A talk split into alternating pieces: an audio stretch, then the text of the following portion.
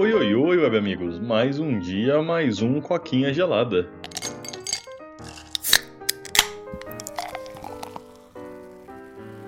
Domingão aí, eu tô gravando mais cedo hoje, tô gravando sozinho também, que eu falei com o Pedro, mas ele não respondeu, ele deve chegar mais tarde hoje, só que eu preciso gravar hoje, que amanhã, no, na segunda, né, quando sai realmente o episódio, eu vou estar tá muito ocupado, então tem que, tipo, gravar e editar hoje, como ele não deu as caras até agora, eu decidi gravar sozinho mesmo, e aí ele, ele se vira com o próximo episódio aí, só pra não ficar faltando, porque que nem eu falei, amanhã, ou hoje, né, no caso, quando vocês estão ouvindo isso aqui, eu vou estar tá, tá bem ocupado. Mas bora lá pro assunto de hoje. Assunto de hoje aí é o hacker da Nintendo, né, que acho que de um ano atrás, mais ou menos aí, que tava quando tava realmente pegando essa história, ele teve uma, vamos dizer assim, um update na, no caso dele e aparentemente ele não vai, ele não vai para prisão, né? Então, para quem não tá sabendo, tem aquele Gary Bowser, né, que é um nome extremamente irônico, eu diria, para um hacker da Nintendo, né? Ou, ou não irônico, não apropriado até talvez para um, pra um hacker da Nintendo. Ele basicamente era um cara que tava mexendo com pirataria faz muito tempo, acho que desde desde o Play 1, se eu não me engano, pelo que eu olhei, ele fez tipo assim, ele participou de,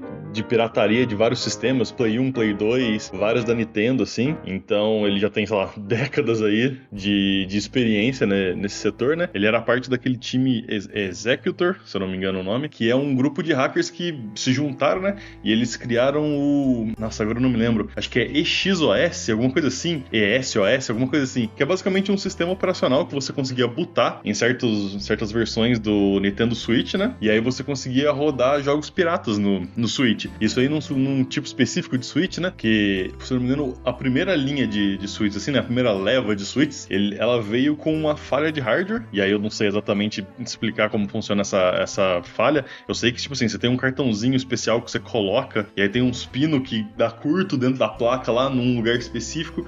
Isso aí permite que você bote um sistema que não é o, o sistema próprio, assim, da, da Nintendo, né? Mas eu não, eu não sei os detalhes exatamente. E basicamente eles inventaram esse sistema que permitia você hackear esses, esses switches de, de primeira geração aí. E eles vendiam, como dizer essa, essa, essa metodologia, vamos dizer assim, de hackear, né? Esse sistema operacional, entre aspas, aí, para você poder rodar ROM e poder rodar jogo pirata no seu, no seu Switch. E é interessante, né? Porque não só eles cobravam por isso, mas eles tinham um sistema de proteção nesse sistema de cópia, né? Então você pensa assim, é um sistema de pirataria no qual eles desenvolveram um sistema anti-pirataria para que ninguém pegasse simplesmente o sistema deles e copiasse, né? Tipo assim, ah, uma pessoa compra e vai lá e distribui para todo mundo e eles não fazem dinheiro nenhum, né? Então basicamente eles geraram um sistema de proteção aí, um sistema de, de copyright quase, para garantir que as pessoas precisariam deles para usar esse sistema aí. E eles vendiam isso. E eu lembro que vendia muito porque o Switch bombou pra caramba. E especialmente aqui no Brasil, por exemplo, né? Que o, o Switch, não só o Switch é caro, mas o jogo da Nintendo é tudo horrores de, de preço. Qualquer jogo da Nintendo era tipo 450, 500 reais aí, especialmente durante a pandemia, que acho que o preço subiu também. Então era um negócio muito absurdo o, o valor que a Nintendo cobrava pelos, pelos jogos. E por causa disso, muita gente corria atrás da pirataria, né? E alguns anos atrás aí, questão de emulador e outras maneiras de jogar os jogos no PC assim não funcionavam tão bem. Então a galera realmente, não vou dizer que precisava, né? Mas a galera era muito atraída pra, pra questão de pirataria. Tanto que você ia em, em, loja assim, né? Você viu o pessoal comentando que, tipo, você ia em loja e tinha loja que não permitia você olhar o, o. Como é que fala? O número de série do Switch antes de comprar. Porque basicamente a galera ia lá e ficava perguntando, ah, deixa eu ver o, o número de série. Que você tinha que olhar um número de série específico, né? Tipo, acho que ele tinha que terminar com alguns números ou começar com alguns números para garantir que esse, esse Switch fosse da leva correta para qual você pudesse fazer esse essa alteração aí, né, para você poder rodar o sistema operacional bootleg dos caras lá. Porque depois, né, a Nintendo percebeu que isso aconteceu, eles foram lá e corrigiram. E até onde eu sei, da segunda geração para frente não existe como é, rodar rodar qualquer software third party, né, qualquer jogo pirateado no Switch. Então, é só esse primeiro e aqui no Brasil rolou muito, a galera comprou muito, usou muito desse desse sistema aí, né? E um dos caras, né, que, que eram vários, um dos caras que era esse Gary Bowser, ele eventualmente foi foi, foi pego aí, foi preso. E ele foi preso, não, né? Ele foi. Como é que fala? Não sei qual é a palavra, mas foi tipo condenado. E aí ele tava, tava em julgamento, né? E basicamente a ideia que tava rolando é que ele ia dever. A galera ia, A Nintendo ia colocar uma multa de 14 milhões e meio de dólares. Então se faz a conversão aí, dá um que? Uns 60, 70 milhões de reais aí. Que ele teria que pagar pra Nintendo ao longo da vida dele. E ele ficaria 3 ou 4 anos na prisão. Essa era mais ou menos a ideia aí. E aí, ao longo desse, desse último ano aí, porque se não me engano faz mais ou menos um ano que isso tá acontecendo, ele ele conseguiu negociar com a Nintendo de alguma maneira ali, o time de advogados dele conseguiu fazer alguma coisa, e aí basicamente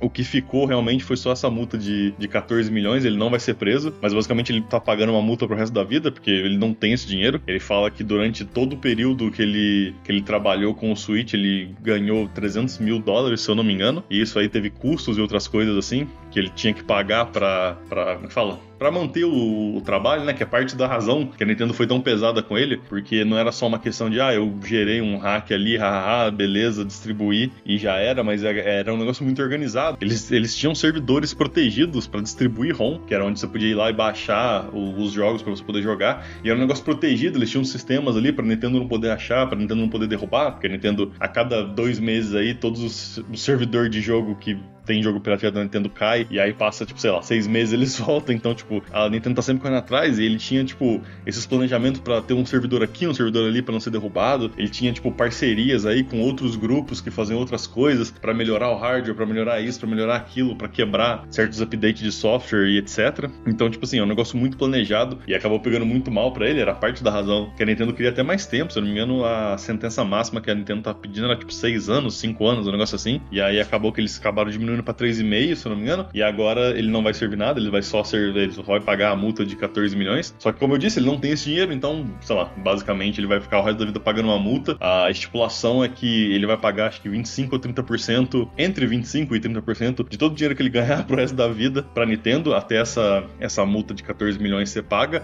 ou até ele morrer, o que vier primeiro. E ele comenta que, tipo, sem, a, sem o prospecto de pirataria, ele não tem a menor chance de fazer esse dinheiro, né? Até mesmo com o prospecto de pirataria, tipo, que nem eu falou, em alguns anos aí, com o Switch, que foi uma febre, que nem eu falei, muita gente no mundo inteiro usava o sistema dele, pagava para ele fazer, ele disse que só ganhou 300 mil, então nem mesmo com a pirataria ele conseguiria ganhar tanto dinheiro assim para pagar a Nintendo. E ele comenta, né, recentemente aí no Twitter, ele tá falando umas paradas, tá feliz, entre aspas, né, porque ele acredita que poderia ter sido muito pior, ele acredita que a Nintendo poderia ter sido muito mais cruel, vamos dizer assim, com ele, em questão de tempo de prisão, ou até mesmo é, bagulho de dinheiro. Ele fala que é foda, porque agora ele, é difícil ele ganhar dinheiro, porque ele não tem muito prospecto de emprego, e aí ele, e ainda assim o que ele tem, ele tem que pagar pra Nintendo. Mas ele admite que é basicamente, sei lá, depois de décadas aí, né, provocando várias companhias que são conhecidas por processar as pessoas, ele ter sido pego pela Nintendo e só sair com uma multa, entre aspas, é, é algo que, assim, é melhor do que o esperado, vamos dizer assim, né? E teve também uns rolês que rolou ao longo desse ano aí, dele ser hackeado, né? E saiu outro também, agora recentemente saiu aí um, uma nova maneira de você hackear o Switch, desse esse Switch de primeira geração aí, e a galera tá falando que ele tá envolvido, e aí tem outra galera falando que ele não tá envolvido, né? Ele, de acordo com ele, ele não tá envolvido de forma nenhuma. A galera tá suspeitando que são as outras pessoas que eram parte desse grupo aí, que não, que não foram pegas, né? Que, tipo assim, ele meio que foi feito de exemplo, né? Ele foi o único capturado desse grupo de hackers, então a galera meio que colocou, tipo, toda a culpa nele, tentou, saca, tipo, fazer dele um exemplo para ninguém fazer mais isso, só que os outros foram, escaparam de boa, né? E, tipo assim, a galera suspeita que alguns deles talvez tenham voltado para voltar a fazer pirataria, né? E aí ele fica meio que pego nessa posição ruim, que